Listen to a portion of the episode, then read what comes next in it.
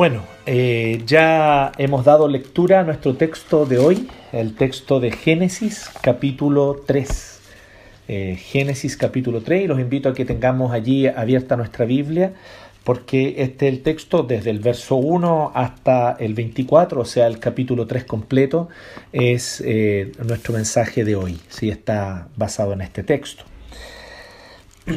Todo relato, toda historia tiene un antagonista. Eh, todo relato o historia que pretenda más encima eh, explicarnos la realidad, explicarnos la vida, explicarnos el mundo, eh, con mayor razón nos presenta alguna problemática y nos da explicación a las problemáticas del mundo y de la realidad.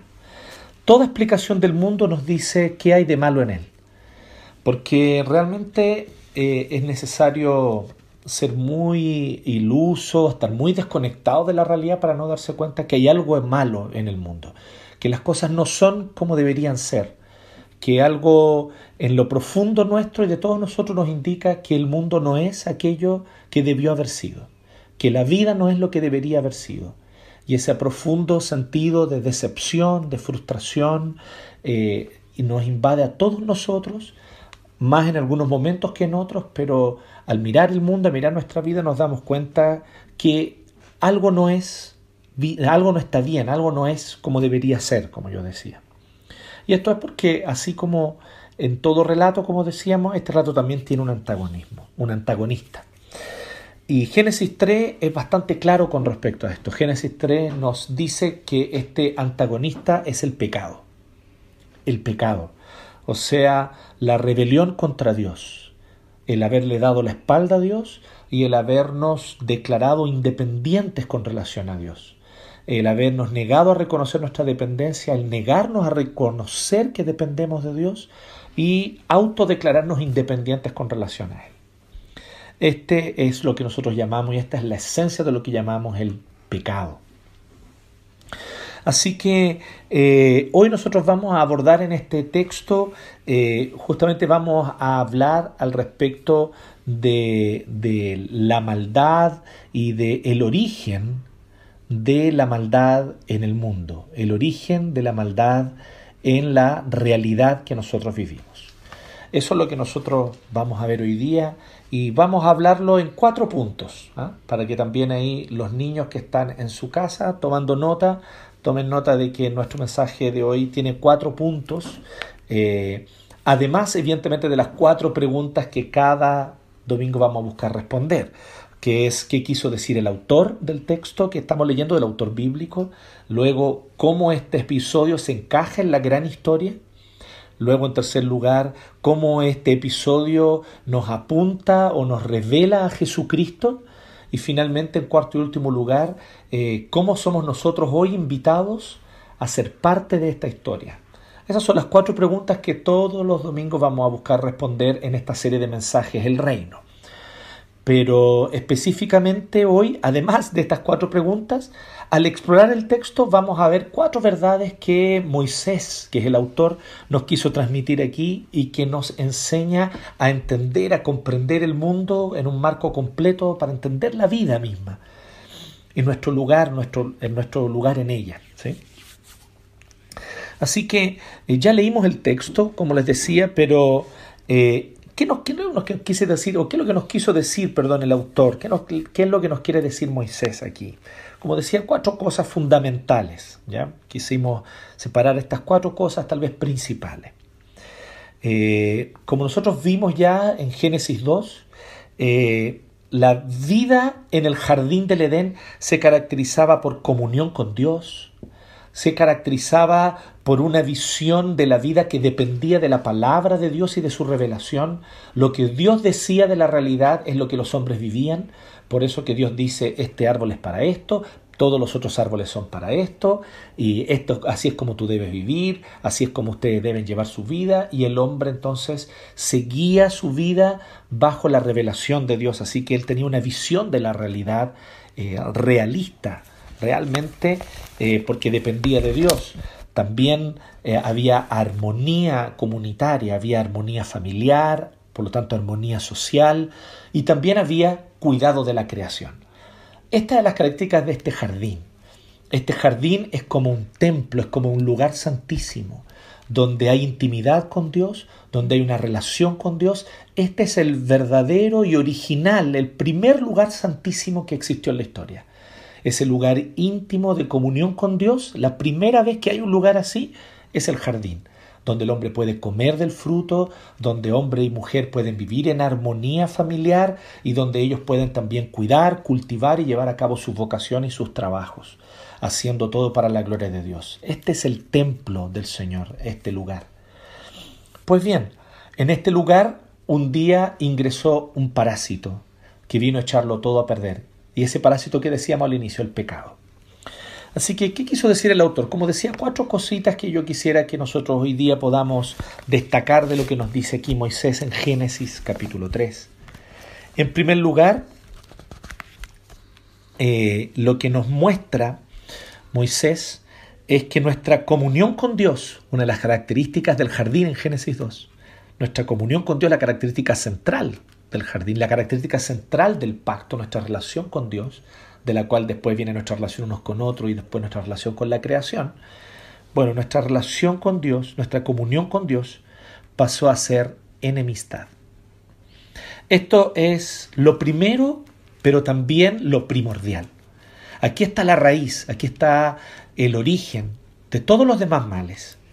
Que en un contexto, en un mundo donde vivíamos en comunión con Dios, ahora se abre en el corazón humano una indisposición contra Dios, manifestándose en nosotros una enemistad hacia Él y ciertamente tornándonos de hecho objetivamente enemigos de Dios por desobedecerle y por ir contra su voluntad.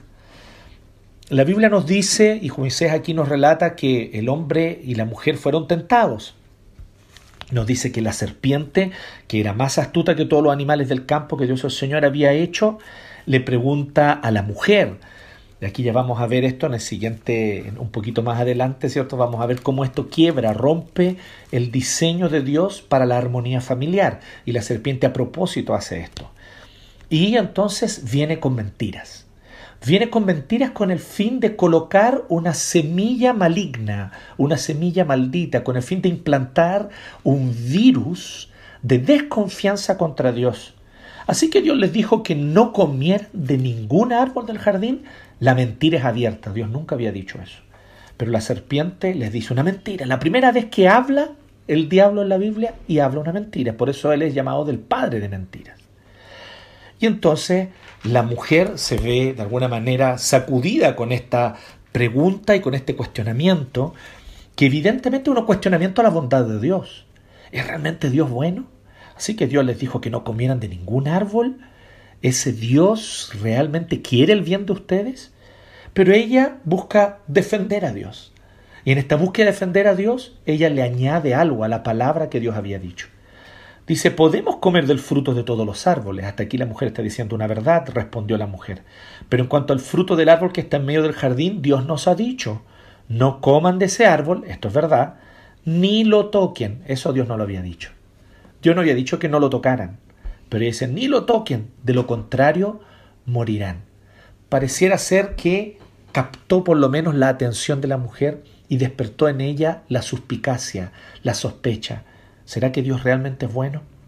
Así que la serpiente ahora se siente en el camino ya para venir y decir una verdad, una mentira, perdón, para decir una mentira abierta. No es cierto, no van a morir. Esto es una mentira rotunda, una mentira con todas sus letras. La serpiente está mintiendo y engañando a la mujer engañando a la mujer y al hombre, que como vamos a ver, el hombre estaba al lado de ella, pero guardando silencio. Y entonces la mujer escucha esta mentira abierta, pero el diablo sigue mintiendo y dice, Dios sabe muy bien que cuando coman de ese árbol, se les abrirán los ojos y ustedes serán como Dios. O sea, Dios no quiere competencia. Lo que pasa no es que Dios quiera la felicidad de ustedes, a pesar de que ellos vivían una vida plena y feliz, armónica y llena de propósito. Pero ahora la serpiente viene en ese contexto de un jardín perfecto, lleno de felicidad, abundancia y propósito, él viene e implanta esta suspicacia contra Dios. Y así se rompe la comunión con Dios en el corazón de la mujer primeramente, del hombre y por lo tanto también en la vida de ellos.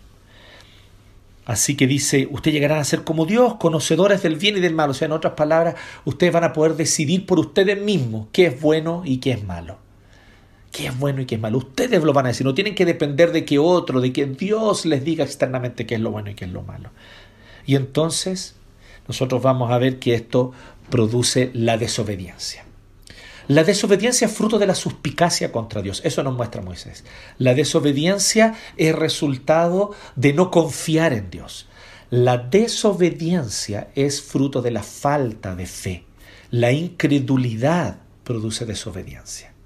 La falta de fe nos lleva a desobedecer los mandatos de Dios y no, por lo tanto, obedecerlo a Él, obedecerlo a Él. Así que nuestra comunión con Dios pasó a ser enemistad. Esto es lo primero que nosotros vemos que ocurre, el primer desastre y el desastre central, el desastre raíz, el desastre del cual van a proceder todos los demás desastres. La comunión con Dios pasó a ser enemistad. Y aquí nosotros vemos entonces que esto va a producir una serie de consecuencias. ¿Por qué? Porque como veíamos en Génesis 2 y nos predicaba la semana pasada nuestro presbítero Héctor, había un mundo y un jardín armónico, pleno de propósito y felicidad en Génesis 2. ¿Y por qué era pleno propósito y felicidad? Porque Dios creó esta realidad como una realidad pactal, donde nosotros primero estamos relacionados en un pacto con Él, luego entonces en un pacto unos con otros como seres humanos y finalmente en un pacto con la creación, llevando a cabo nuestras vocaciones, nuestro trabajo y por lo tanto cuidando también de la creación y desarrollando su potencial. Esta es la realidad que Dios creó, una realidad de pacto. Pero cuando el pacto primordial, el pacto principal es roto, o sea, nuestra relación con Él, lo demás también se rompe. Cuando ese pacto con Dios se ve torcido, contaminado y manchado, lo demás también se tuerce, se contamina y se mancha, porque somos seres integrales. Hay una integralidad de la vida humana. Así que al romperse la comunión con Dios, al volverse enemistad, eso trae consecuencias. Pero esto es el primer punto para los niños y jóvenes que están anotando. Nuestra comunión con Dios pasó a ser enemistad. En segundo lugar, nuestra visión de la realidad pasó a ser distorsión. Veíamos la realidad, como les decía delante en Génesis 2, de manera totalmente dependiente de Dios. ¿Qué es la realidad? La realidad es aquello que Dios dice que ella es. Y esto es la verdadera forma de entender el mundo y de entender la vida, no hay otra porque la realidad no está allí como algo que existe por sí mismo. La realidad no está allí como un objeto que siempre ha existido, como decían las mitologías griegas, que hablaban de la materia como eterna. No, aquí no estamos hablando de mito, aquí estamos hablando de la verdad. Y la verdad que Dios ha revelado es esta, es que la realidad ha sido creada por Dios. Por lo tanto, encuentra su sentido, su propósito, su significado en lo que Dios dice que ella es. No somos llamados a darle significado a la realidad.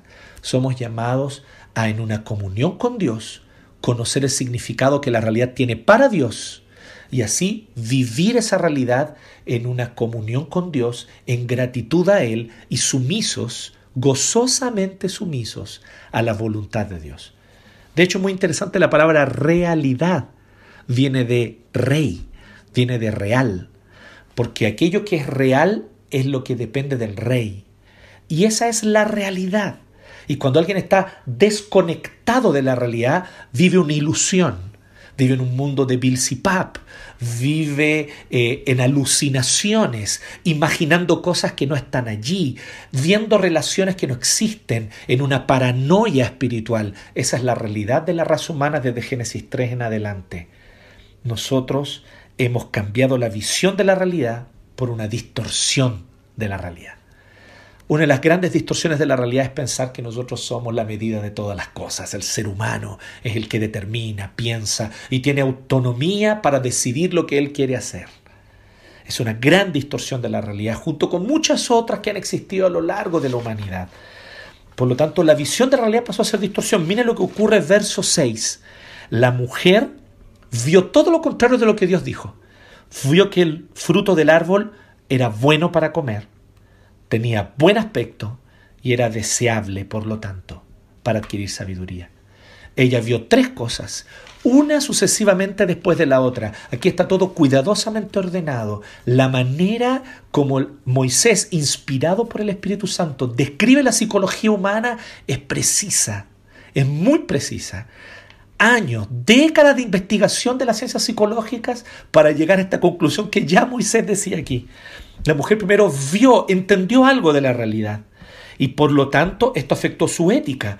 Llamó bueno a lo que no era bueno por causa de esa convicción que ella tuvo primero. Ella tuvo una convicción, como fruto de esa convicción, ella vio como bueno algo que no era bueno, o vio como malo algo que no era malo, y entonces sus deseos se manifestaron. Esta compleja psicología humana está aquí claramente descrita en este breve versículo 6.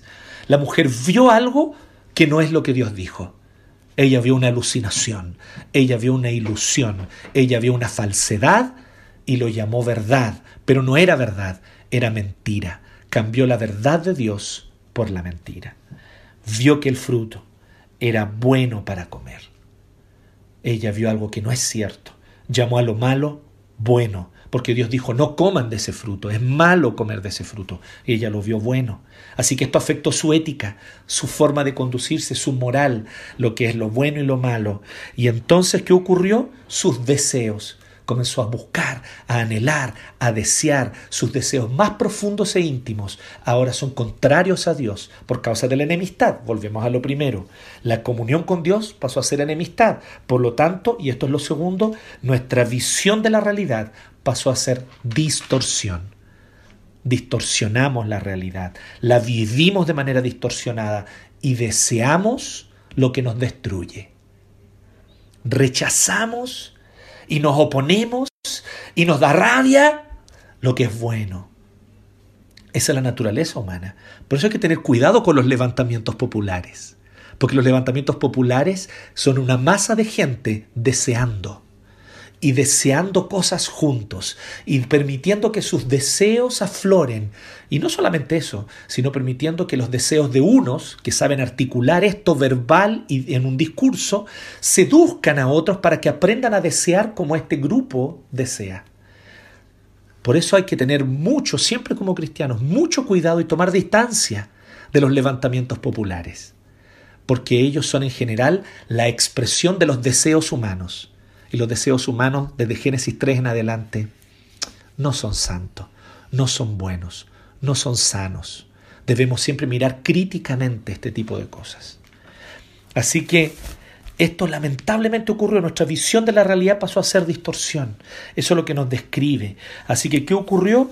Tomó de su fruto y comió, y luego le dio a su esposo, que todo da a entender que estaba junto con ella, no dice su esposo volvió, estaba en el campo trabajando, entonces todos son inferencias que aquí no están en el texto. El texto da a entender más bien todo lo contrario, que el esposo estaba al lado de ella, y el problema es que él guardó silencio cuando debió haber actuado, no interrumpió a la serpiente cuando comenzó a hablar, él se quedó en silencio, fue inactivo y pasivo cuando debió haber sido proactivo. Y entonces, ¿qué ocurrió? Tomó de su fruto y comió y le dio a su esposo, dice, y también él comió. Y en ese momento se les abrieron los ojos, dice. ¿Y qué pasó? Tomaron conciencia de su desnudez. Y aquí la palabra desnudez no se refiere al aspecto sexual. Muchos infieren, imaginan eso. Muchos incluso con prejuicio atacan el cristianismo diciendo que el cristianismo considera el sexo como malo. Y eso no es así. En ninguna parte de la Biblia se nos muestra que es así. Lo que la Biblia considera malo es la distorsión de la vida sexual, pero no el sexo en sí mismo.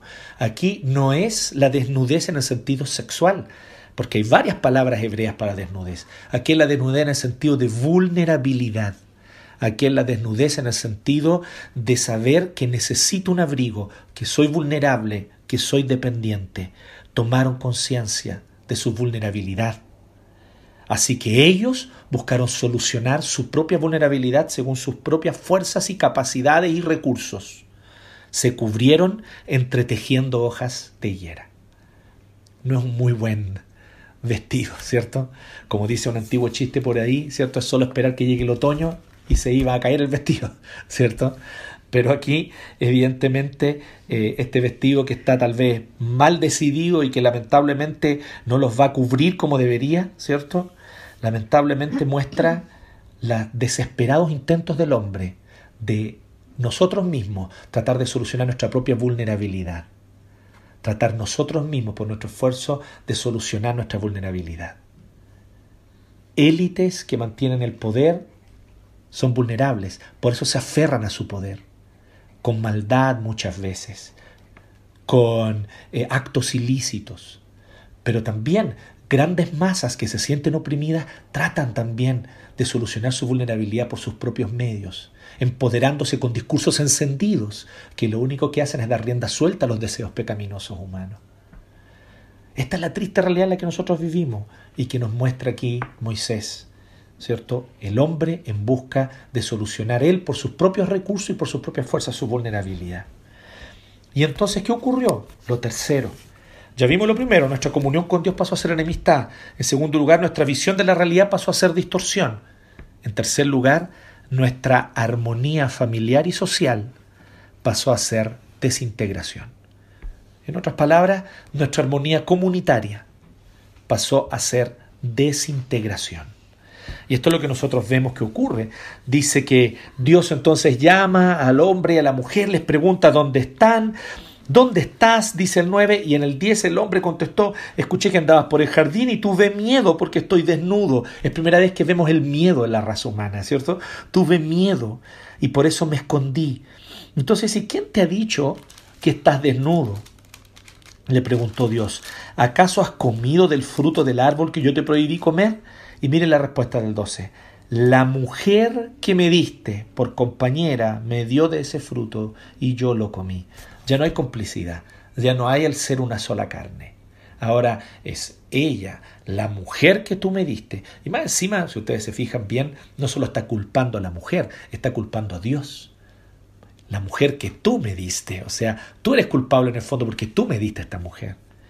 Pero también toma una distancia de ella quebrándose toda complicidad esposo y esposa, quebrándose toda unidad. Ahora él se desentiende. No, ella fue, ella me hizo hacerlo, no fui yo.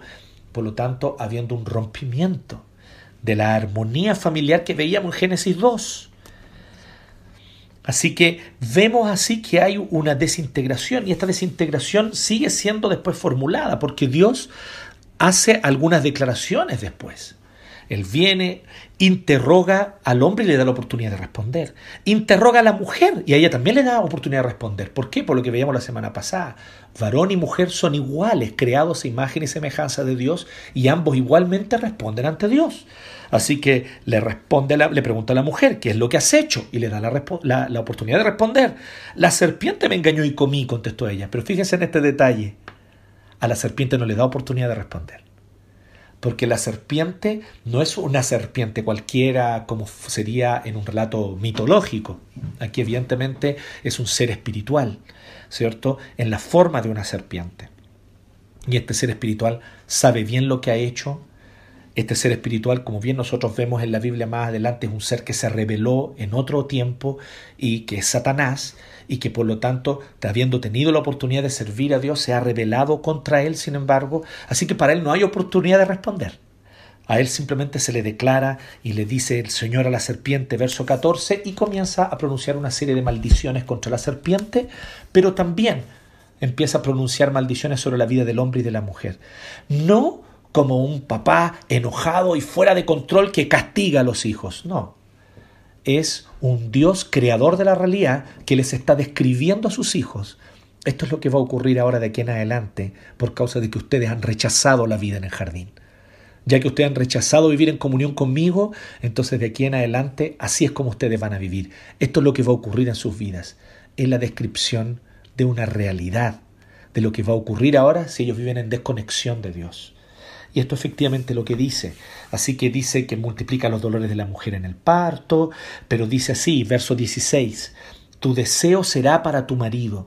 Y aquí nuevamente no es deseo en un sentido sexual del término, sino que es deseo en el sentido del deseo de querer controlar, deseo de dominar, deseo de dominio. De hecho es una palabra muy inusual en el hebreo, pero que cuando vuelve a aparecer, aparece un poquito más adelante en el capítulo 4, que es cuando Caín es tentado y Dios le dice a Caín, que a él le corresponde dominar, aunque el deseo del pecado está ahí, a él le corresponde dominar al pecado. Y allí se vuelve a usar la palabra deseo, esta palabrita que es traducida como deseo. Por lo tanto, no es la palabra común para un deseo sexual. Aquí es una palabra bien específica para, hablar o para referirse al deseo de dominio. Entonces, ¿qué ocurre?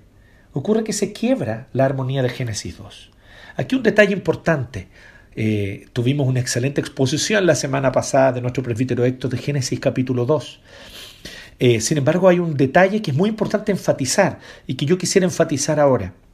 Y es el hecho de que había, sin duda alguna, una relación de subordinación de la mujer, de la esposa a su esposo en Génesis 2 antes del pecado vemos que todo el contexto de Génesis 1, con el que parte Génesis, es que Dios tiene autoridad y por causa de esa autoridad crea con la palabra, pero también por causa de esa autoridad Él da nombre. Él le llama a la luz día, a las tinieblas noche. Él le pone nombre a las cosas. Eso es un ejercicio práctico de autoridad de cualquiera que tiene autoridad sobre otro, de un rey que tiene autoridad sobre su reino. Pues bien, nosotros vemos entonces que Dios, justamente porque mandó al hombre a ejercer dominio sobre la creación, le dice al hombre, ande y ponle nombre ahora a los animales, ejerciendo dominio, por lo tanto, pero no un dominio en un sentido pecaminoso como ocurre desde Génesis 3 en adelante, sino un dominio amoroso, gozoso, que hace florecer, que hace bien, que le da sentido, que le da propósito. Es el dominio que podemos decir que tiene un buen jardinero cuando poda riega, fertiliza y cuida un jardín. Ese es el tipo de dominio. No estamos hablando de un dominio de pisotear, no estamos hablando de un dominio de ejercer solamente control y poder, sino que estamos hablando del que permite el florecimiento y la fructificación de un jardín. Así que Dios le dice al hombre, ejerce tu dominio, ponle nombre a los animales. ¿Y cómo termina Génesis 2 cuando Dios le trae a la mujer al hombre? El hombre le pone nombre a la mujer. Él la llama Isha porque fue tomada del Ish le llama varona, como decía una antigua traducción, porque fue tomada del varón. Ese nombre se lo pone Adán a ella, ejerciendo dominio, por lo tanto, pero vuelvo a decir, el dominio antes del pecado, no un dominio que aplasta, no un dominio que, que, corta las alas, no un dominio que, que daña, sino un dominio que desarrolla el potencial y hace florecer. Así que había una armonía, donde hombre y mujer son iguales. Para usar tal vez un, un, concepto un poco más moderno, hombre y mujer son iguales en dignidad, en su ser, hombre y mujer creados a imagen y semejanza de Dios, sin duda alguna, pero donde también en cuanto a sus funciones, a sus roles, cumplen roles distintos. Y el esposo tiene un rol de cabeza, tiene un rol de ejercer una autoridad con el fin de potenciar, desarrollar y hacer florecer. No una autoridad que aplasta, ni que humilla, ni que coarta, ni que destruye, sino una autoridad que cuida, poda, fertiliza para que su esposa florezca. Así que eso ocurría en Génesis 2, pero esto se rompe en Génesis 3. Dice que de aquí en adelante ahora la mujer siempre va a oponerse a la autoridad de su marido. Su deseo será contra su marido pero igual Él va a terminar dominándola, pero Él te dominará. Y ahí el sentido de dominio ya no es el dominio armonioso de Génesis 2, sino que es el dominio que se ejerce con el poder y con la y, muchas veces incluso con, con, el, con el poder y la autoridad de forma pecaminosa, lamentablemente. Así que aquí se rompe la armonía familiar, se rompe la armonía comunitaria. Así que nuestra armonía familiar y social pasó a ser desintegración. Y eso también, por lo tanto, se traduce a todas las demás relaciones sociales. Si esto es verdad en cuanto al núcleo de la sociedad, que es la familia, que es el matrimonio, con mayor razón en cuanto a todas las demás relaciones. Las relaciones de autoridad fueron creadas por Dios. No son malas ni son consecuencia de la caída. Las relaciones de autoridad existen desde antes que entrar el pecado, desde antes de Génesis 3 pero las relaciones de autoridad existen con el propósito de que la autoridad sirva a aquellos sobre los cuales tiene autoridad, con el propósito de que ellos florezcan y todo su potencial se desarrolle plenamente y lleno de propósito. Pero ese es el tipo de autoridad que vemos en el mundo y en la raza humana desde Génesis 3 en adelante. Lamentablemente no. Vemos más bien una autoridad que muchas veces oprime, que muchas veces coarta, que muchas veces incluso aplasta. Lamentablemente, esto también viene por causa del pecado. Y todo se origina en lo primero que dijimos. Nuestra comunión con Dios pasó a ser enemistad. Así que nuestra visión de la realidad pasó a ser distorsión. Y por lo tanto, nuestra armonía comunitaria pasó a ser desintegración. En cuarto y último lugar, Moisés nos dice esto, que nuestro cuidado de la creación pasó a ser lucha. Ya no es un cuidado amoroso de la creación donde a su vez la tierra nos da abundancia de sus frutos, sino que es una lucha. Hay que luchar para obtener el sustento, hay que luchar contra la tierra, pero también hay una intención pecaminosa del hombre, que luchando contra el mundo natural lo daña y lo oprime contaminándolo, dañándolo y abusando de él. Así que nosotros vemos que Dios le dice, de hecho, al hombre, por cuanto le hiciste caso a tu mujer y comiste del árbol del que te prohibí comer, maldita será la tierra por tu culpa. La tierra fue maldita por culpa de... Así que hay consecuencias cósmicas, hay consecuencias comunitarias, sociales, ya las vimos, y hay consecuencias cósmicas sobre el cosmos, sobre el orden creado. Hay consecuencias sobre la, la tierra, maldita será la tierra por tu culpa. Podemos especular aquí, no tenemos certeza de esto, pero tal vez los virus surgieron por causa de la caída. Son la descripción propia de un parásito. La discusión es grande en el mundo de la biología. ¿Pueden ser considerados seres vivos o no? Y esta gran discusión, esta larga discusión donde hay distintas posiciones, muestran que hay una duda con respecto a estos pequeños organismos que al parecer su único propósito es tomar a un ser vivo, aprovecharse de él y en el camino lo destruye y lo hace daño. Por eso que el virus primordial, el virus prototípico es el pecado. El peor virus y el virus que realmente afecta toda la existencia es el pecado. Y de allí vienen tal vez los demás virus. Podríamos especular, no podemos darlo como plena certeza. Yo no quiero aquí enseñar como una doctrina algo de lo cual ciertamente no hay una certeza absoluta a la luz de la Biblia. Pero podríamos nosotros pensar algo así. Porque efectivamente dice que hubo consecuencias en la caída. La tierra produjo cardos y espinos y comerás hierba silvestre. Y dice que por lo tanto como consecuencia ahora te ganarás el pan con el sudor de tu frente. Lo que quiere decir esto, antes la tierra producía gozosa, alegre y abundantemente, de manera muy fácil y muy sencilla. El hombre sembraba y luego cosechaba, pero ahora ya no va a ser más así. Ahora va a tener que trabajar la tierra dura, sacarle las piedras, sacar los espinos, sacar los cardos, para poder entonces desmalezar, para poder entonces plantar. Así que hasta que vuelvas a la misma tierra de la cual fuiste sacado, porque polvo eres y al polvo volverás. Y evidentemente la peor de las consecuencias de todas es la muerte la muerte, porque la paga del pecado es muerte. El alma que pecare, esa morirá. La Biblia es muy clara en decirnos que la muerte ha venido sobre la raza humana, no porque es parte del ciclo de la vida como con las especies no humanas, sino que la muerte es desintegración, es consecuencia del pecado. En el caso del ser humano es distinto, porque por ser creados a imagen y semejanza de Dios, con espíritu, la muerte para nosotros es una tragedia, un desastre, no parte del ciclo, sino que un desastre. Por lo tanto, este desastre de la muerte también ha entrado a la vida humana. Estas cuatro cosas son la respuesta a la pregunta ¿qué quiso decir el autor?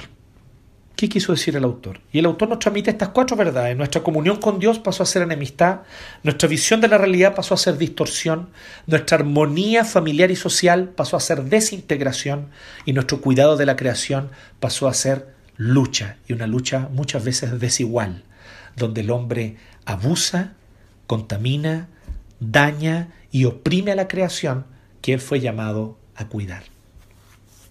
Así que viene la segunda pregunta.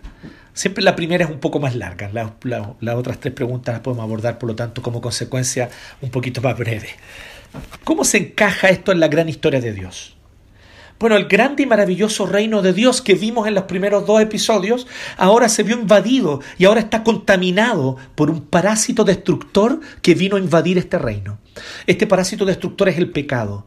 Primero, con el ángel caído, Lucifer, Satanás, que en la forma de una serpiente viene y engaña al hombre y a la mujer. Y entonces este parásito viene, pero viene a tentar. No puede obligar, no puede hacer nada, no puede tocar la creación, no puede dañar este mundo perfecto que Dios creó, mientras la puerta de entrada, que es el hombre que fue puesto como cabeza en este pacto, como virrey, como veíamos la semana pasada con el profetero Héctor, los virreyes tienen que autorizar la entrada. La serpiente sabía esto, así que va donde los virreyes. Pero astutamente, ¿qué es lo que hace? Viola el principio de autoridad. Y en vez de hablarle al hombre, le habla a la mujer. Qué astuta fue la serpiente. Pero también qué gran pecado comete el varón, porque se quedó callado cuando debió hablar, porque fue pasivo cuando debió ser proactivo. Y ese pecado hasta el día, hasta el día de hoy nos acompaña a los hombres, hasta el día de hoy nos acompaña. Y a las mujeres hasta el día de hoy las acompaña el pecado de querer ponerse en el lugar de la autoridad de sus esposos. Esta es una realidad que está hasta el día de hoy. Un discurso políticamente incorrecto, contracultural en estos tiempos, probablemente. Pero es lo que la Biblia nos enseña. Y la serpiente astutamente viola el principio de autoridad y por lo tanto va y le habla a la mujer en vez de hablarle al hombre. Pero el hombre, que de inmediato debe haber dicho, oye, ¿qué haces? No hizo eso. Entonces, ¿qué ocurrió? La serpiente sabía. La puerta de entrada a esta creación para dañarla eran los virreyes. No había otra puerta de entrada, no había un atajo, no había una ventana por donde meterse. Tenía que meterse por los virreyes. Y él va donde los virreyes y los logra engañar. ¿Por qué? Porque hay un principio, la realidad está, compuesta por este principio, la realidad está diseñada como Dios la creó y nada puede romper el diseño de Dios, ni la serpiente misma, ni el pecado mismo puede romper el diseño de Dios. Incluso la serpiente tuvo que respetar ese diseño porque no hay otro camino, pero fue astuta y respetando ese diseño lo empezó a contaminar con el virus del pecado. Este parásito entró al reino. Así que comenzando con la raíz, los hizo sospechar contra Dios y nos volvió enemigos de Dios. En segundo lugar, ha contaminado nuestra visión de la realidad. Ahora vemos la realidad de manera distorsionada. Eso es lo que se genera por detrás de tantos ismos. Tantos ismos que el ser humano, a los cuales el ser humano se ha aferrado. El humanismo, el socialismo, el capitalismo.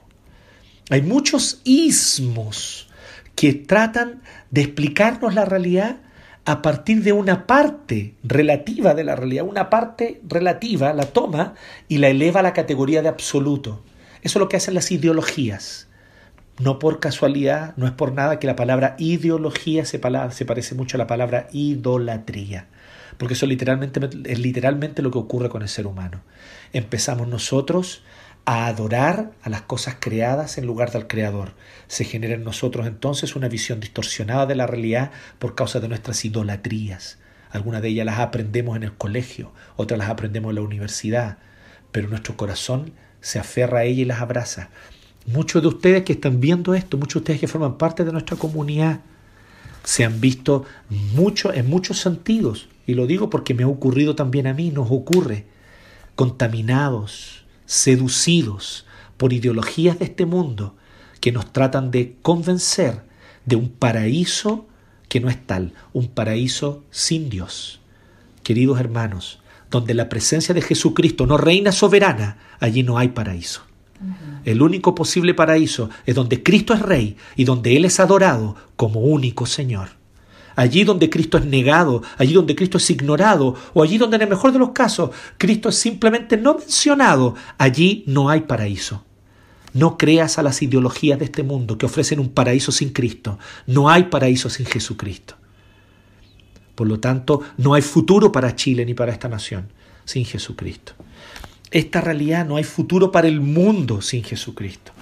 Pero las ideologías nos distorsionan la realidad y nos hacen esperar lo que no debemos esperar, nos hace anhelar lo que no tenemos que anhelar, lo que frustra, lo que decepciona. Pero la esperanza de Cristo no decepciona. Un nuevo cielo, una nueva tierra pronto serán inaugurados cuando Él vuelva en gloria y majestad. Así que este pecado lamentablemente ha contaminado nuestra visión de la realidad, nuestra armonía comunitaria, ha contaminado nuestro trabajo, todo lo que vimos. ¿Qué ocurre entonces en este episodio de la gran historia? El parásito ingresó. El antagonista entró. Pero ojo con este antagonista. Este antagonista es un parásito. Este antagonista no está a la altura del Dios creador del rey. El rey se mantiene en su trono sin competencia. El rey se mantiene en su trono sin igual. No hay nadie que se compare a él, sin comparación. ¿Y cuál es el antagonista? El antagonista es un parásito, un parásito astuto, un parásito hábil, al cual el rey permite que se extienda y que obre hasta el momento en el cual él va a revelar a su redentor. ¿Cómo apunta esto a Cristo? Pues bien, aquí vemos partes importantes que a propósito yo no mencioné de Génesis 3 porque las dejé para ahora. Y esta es la tercera pregunta. ¿Cómo este episodio apunta a Cristo, nos revela a Jesucristo? Bueno, en primer lugar, en el 3.9 vemos algo muy interesante. Dice en el verso 9 que después que habían comido del fruto, después que habían cometido el pecado, después que su corazón se había llenado de suspicacia y enemistad contra Dios, y Dios lo sabía, porque Dios es omnisciente, todo lo conoce, sin embargo dice que cuando el día comenzó a refrescar, leo el 8, el hombre y la mujer oyeron que Dios andaba recorriendo el jardín, entonces corrieron a esconderse entre los árboles para que Dios no los viera. Ellos en su corazón se habían tornado ya enemigos de Dios. ¿Y qué dice el 9? Pero Dios el Señor llamó al hombre y le dijo, ¿dónde estás? ¿Quién toma la iniciativa de buscar a quién? No es el hombre el que busca a Dios. No somos nosotros hombres y mujeres los que buscamos a Dios. Yo sé que a ti te puede parecer así en tu experiencia personal, pero te digo algo, la razón por la que tú empezaste a buscar a Dios fue porque Dios te buscó primero y puso ese deseo en ti. Y esta es la maravillosa revelación de Jesucristo. Jesucristo es la iniciativa de Dios de venir al hombre perdido, de venir a la mujer perdida, de venir al hombre y a la mujer que estamos rotos, quebrados, y nos viene a buscar. Y viene y nos pregunta, ¿dónde estás? No porque Él ignore dónde estamos. Dios no ignora nada, conoce todas las cosas. ¿Por qué Él nos pregunta dónde estás? Porque Él quiere hacernos partícipes, porque su invitación es amorosa, porque aquí yo estoy a la puerta y llamo, dice, dice en Apocalipsis.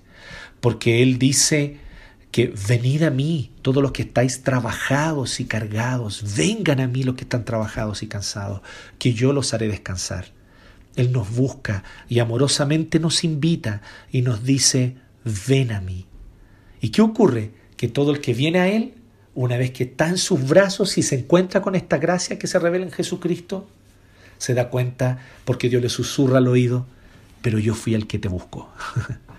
No somos nosotros por nuestra libre voluntad que vamos a Dios, sino que es Él quien primero nos busca, quien pone en nosotros el deseo, que por su voluntad soberana nos hace nacer de nuevo y entonces podemos responder al llamado de Jesús diciéndole, sí Señor, quiero ir a ti, quiero acudir a ti.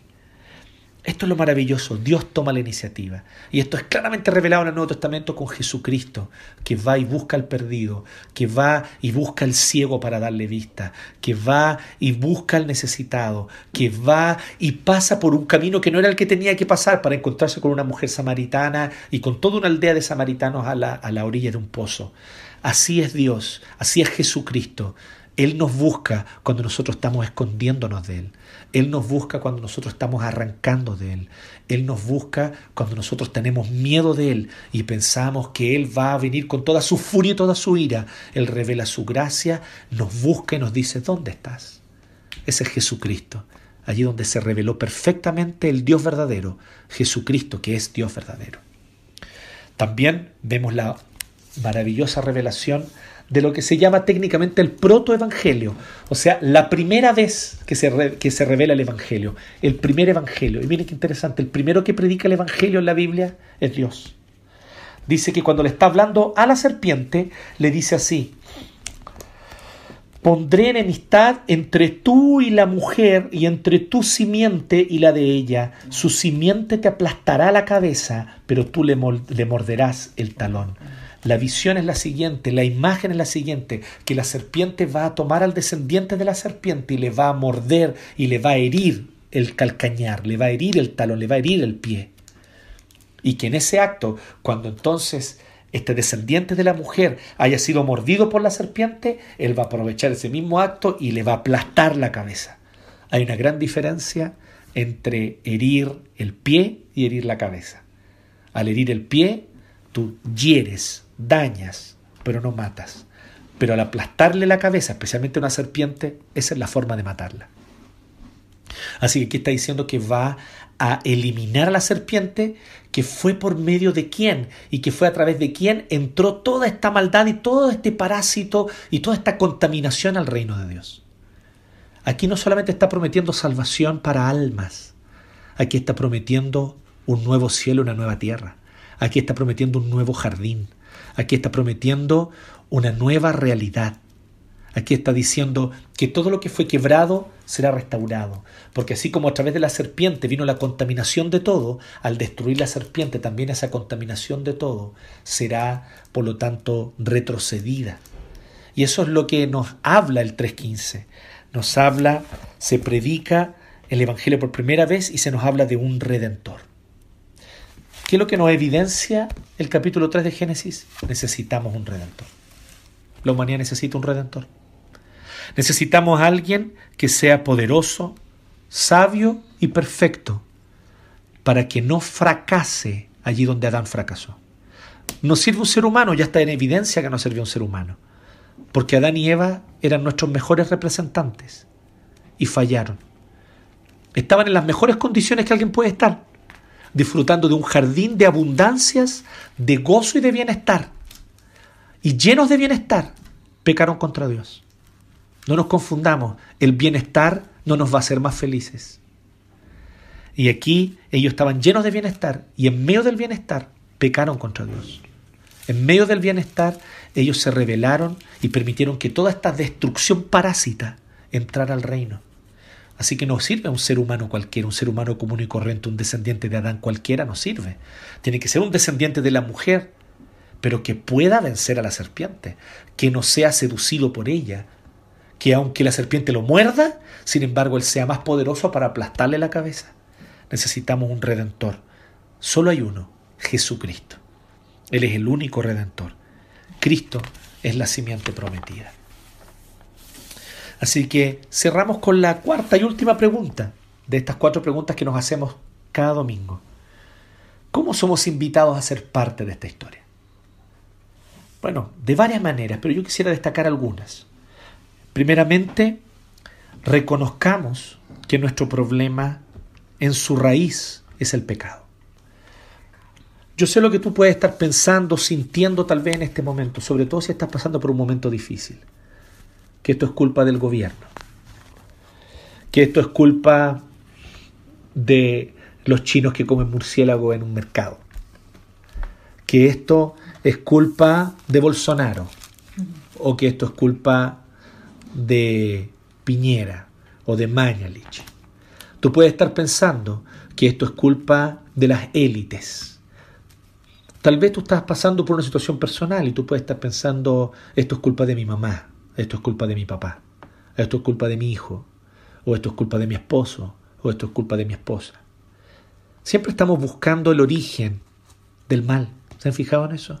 Nuestra mente incansablemente busca el origen del mal. Nuestro corazón cuando por fin encuentra una explicación que puede ser verdadera o no, se aferra a esa explicación. Aquí está el origen del mal. Pero Génesis 3 nos dice que el origen del mal, la raíz de nuestro problema, está en el pecado, la enemistad contra Dios. Que cambiamos la comunión con Dios por la enemistad. Allí se originó todo lo demás. Eso es lo que trajo distorsión de la realidad, desintegración comunitaria, y lucha y opresión contra la creación en vez de cuidado amoroso de ella. Así que vamos a la raíz del problema. La invitación, queridos amigos, yo no lo estamos, no lo estamos invitando aquí domingo tras domingo a escuchar un lindo mensaje espiritual para consolar el corazón, para que después, cuando termine este tiempo de culto, tú vuelvas a la realidad. No, esto es la realidad. Aquí, cada domingo, al reunirnos en culto, nos encontramos cara a cara con el centro, el meollo mismo de la realidad. Y esta es la realidad, te la quiero recordar. El mal se origina en el pecado, en la enemistad contra Dios. Así que tal vez lo primero, lo más importante, lo primordial de todo hoy, para enfrentar el problema que estás enfrentando, para enfrentar la dificultad que estás enfrentando, para enfrentar el dolor o la angustia o la pena que estás enfrentando, tal vez lo primero es enfrentar a tu Dios y reconocerte pecador, reconocerte pecadora, doblar tus rodillas ante Él y clamar por misericordia ante un Dios que es santo, justo y perfecto, y tú, que eres pecador, asumir tu responsabilidad porque has pecado contra tu Dios. Porque no has sido mejor que Adán, no has sido mejor que Eva. De hecho, no lo hemos sido, hemos sido mucho peor. Como decíamos en alguna ocasión, si Adán es nuestro mejor representante y comió del fruto, ¿qué habría hecho yo?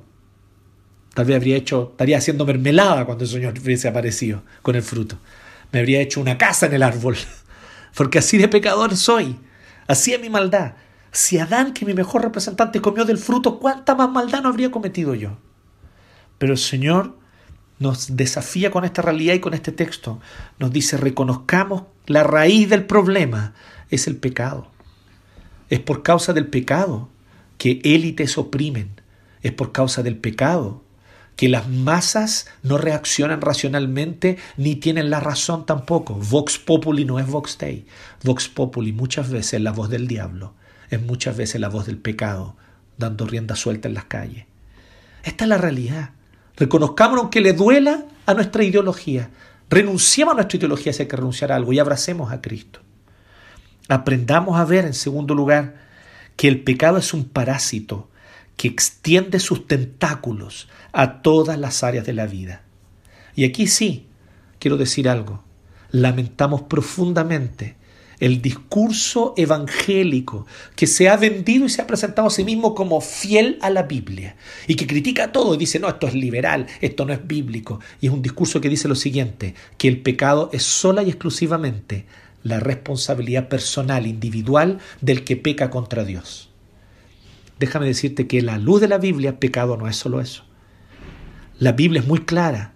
Lee los profetas del Antiguo Testamento. Hay pecados sociales. Hay pecados culturales. Hay pecado cuando un grupo y una élite que tiene poder político, tiene poder económico, se colude para oprimir a, las personas, para oprimir al pobre, a la viuda, al huérfano. Hay pecado social. La Biblia es clara. El nombre podrá no aparecer con ese título, así como no aparece tampoco Trinidad y un montón de otros nombres no aparecen, pero la Biblia da testimonio de ellos abundantemente texto tras texto bíblico. La Biblia habla del mundo no solamente como el cosmos creado, que es una de las acepciones de la palabra, también habla del mundo como un sistema de valores y como una cultura que se levanta contra Dios. Y dice que aquellos que aman el mundo son enemigos de Dios, dice Juan en su primera carta, por ejemplo. Refiriéndose al mundo en este sentido, al sistema de valores, de pensamientos y a la estructura cultural que está contra Dios. O sea, el pecado tiene manifestaciones sociales, tiene manifestaciones culturales también. La raíz, sin duda, está en la enemistad contra Dios, pero el pecado hoy afecta a todas las áreas. Así que aprendamos a ver que el pecado es un parásito que extiende sus tentáculos. Aquí es lo que yo quiero decir. No, no es ortodoxia pensar que el pecado es solamente la responsabilidad individual de pecar contra Dios. Sí, el pecado allí está y esa concupiscencia, como le llama el Nuevo Testamento, es una de las principales, sino la principal manifestación del pecado. Pero el pecado tiene muchas manifestaciones también sociales y culturales de las cuales la Biblia da abundante testimonio.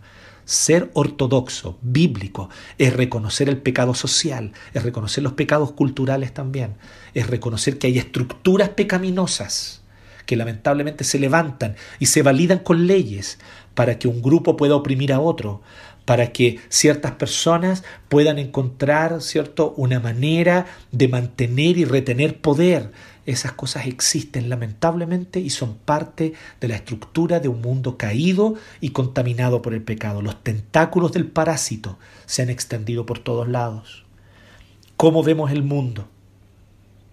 Así que también hay, si hay pecado, cuando tú ves el mundo como un humanista, cuando ves el mundo como alguien guiado por una filosofía humana, que puede haber parecido muy seductora, muy interesante cuando la estudiaste en la universidad, cuando leíste ese libro, pero que tal vez fue seductora, como la serpiente seductora, porque te enseñó a sospechar de Dios. Renuncia a, a esas ideologías, hermano. Renuncia a esas idolatrías y abraza el Evangelio de Cristo con todo. Cualquiera sea, tal vez es una ideología extremadamente individualista, aferrada al liberalismo, de la autonomía humana que se autolevanta a sí mismo, que se autoerige como autónoma en el mundo. O tal vez es una ideología extremadamente comunitarista que dice que no, que cuando nosotros nos unamos, que cuando las clases oprimidas se unan, entonces hallaremos justicia. Todas son falsedades, idolatrías, mentiras que Satanás la serpiente quiere extender con sus tentáculos. Sí, también el pecado está allí, en las ideologías, en los libros, en las aulas de clases de las universidades, en, la televisión, en la cultura popular, en las películas, en lo que se transmite. Allí también está el pecado. Así que, cómo vemos el mundo, nuestra relación unos con otros, allí también está el pecado. Allí también está el pecado en cómo nosotros nos relacionamos unos con otros. Nuestro pecado está en nuestra relación con la creación. Sí, en el daño ecológico que le causamos. Qué lamentable, qué triste que haya muchos cristianos que ellos se autoproclaman fieles a la Biblia y que no le dan ninguna importancia al cuidado del planeta y de la creación. No es posible eso. Es una lectura sesgada, ideológica de la Biblia que ellos tienen, como la de Thomas Jefferson. Cortan con una tijera lo que no les interesa o lo que no les gusta o lo que no se adecua a su ideología. No, ninguno de nosotros está diciendo que el ser humano va a salvar el planeta. Es Cristo cuando vuelva que va a ser una nueva creación. Pero sigue siendo verdad que nuestro deber es cuidarlo. Así como nuestro deber es luchar contra el pecado. Pero no somos nosotros los que terminaremos siendo sin pecado en esta vida. Vamos a ser solamente sin pecado cuando Cristo vuelva en gloria y majestad y estemos con Él. Pero igual sigue siendo nuestra responsabilidad hoy día luchar contra el pecado. Lo mismo con el cuidado del planeta. La nueva creación plenamente hermosa solo será cuando Cristo vuelva, pero nuestra responsabilidad cuidarla hoy y hacer lo que está a nuestro alcance. Así que lamentamos que por la omisión de los cristianos hoy sean panteístas, humanistas, incluso ateos, quienes se arrogan la hegemonía del discurso de, cuidar la, la naturaleza. No, ese es un discurso que tiene mucho más sentido y coherencia desde una visión cristiana, Dios es el creador, Él creó este mundo, nos puso a nosotros a cargo de Él y debemos responder a Él por el cuidado de esta creación. ¿Cómo estamos llevando a cabo el cuidado de la creación? Debemos cuestionarnos eso. Así que aprendamos a ver que el pecado, vuelvo a decir, es un parásito que extiende sus tentáculos. Finalmente, pongamos nuestra esperanza en esa maravillosa noticia que Dios mismo proclamó en Génesis 3.15. Pongamos nuestra esperanza en el Redentor. No, no es una ideología. No, no es una ingeniería social. No, no es un sistema de libre mercado que traerá bienestar. No, no es la globalización de un sistema que se va a difundir por todo el mundo que traerá bienestar. Hemos visto, de hecho, que no ha sido así. No, no es tampoco el levantamiento de masas oprimidas. No, lo único que traerá verdadera libertad y liberación a esta creación es Jesucristo, el Redentor. ¿Cuál es la maravillosa noticia? Que Él ya vino por primera vez. Aquí, en el verso 15 de Génesis 3, era solo una promesa. Solo una promesa. Ellos no tenían nada más. Y la Biblia nos muestra que se aferraron a eso. Eva se aferró a eso. Abel se aferró a eso. Se aferraron a esa promesa. No tenían nada más. Hoy nosotros tenemos mucho más que esta promesa. Tenemos la realidad histórica de que Cristo ya vino. Cristo es el Señor. Él ya vino, anduvo entre nosotros, murió en la cruz, resucitó al tercer día. Así que el Redentor, la simiente de la mujer, ya sabemos quién es. Jesús de Nazaret, que nació en Belén que anduvo entre nosotros en el siglo I, sanó enfermos, dio vista a los ciegos, liberó a los oprimidos, proclamó el Evangelio y como cordero fue llevado al matadero y de manera contra toda intuición se sometió a ser aplastado por la opresión del imperio romano para sobre esa cruz desangrarse y morir oprimido por los opresores. ¿Qué libertador es ese? preguntaron los judíos. Por eso a muchos judíos les costó creer en Jesús. Porque esperaban un libertador el libertador murió oprimido bajo el opresor. Porque este libertador, justamente, la manera como nos redime, es cargando sobre su cuerpo toda la maldad, toda la injusticia. Y allí también no solo está la injusticia del opresor, no solo está la injusticia del imperio romano, está también tu injusticia, hermano. Mi injusticia, esa injusticia que tú tienes en tu corazón, que yo tengo en mi corazón, que cargamos día a día. No solo la injusticia de aquel que está allá lejos, que está al otro lado de la ciudad, aquel que criticamos y hablamos contra él porque no tiene nuestro pensamiento ideológico político. No, es tú, tu propia injusticia, que es grande, que te condena y te hace merecedor de condenación.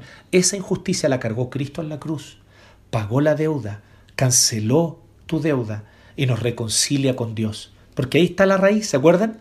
Que la comunión se transformó en enemistad.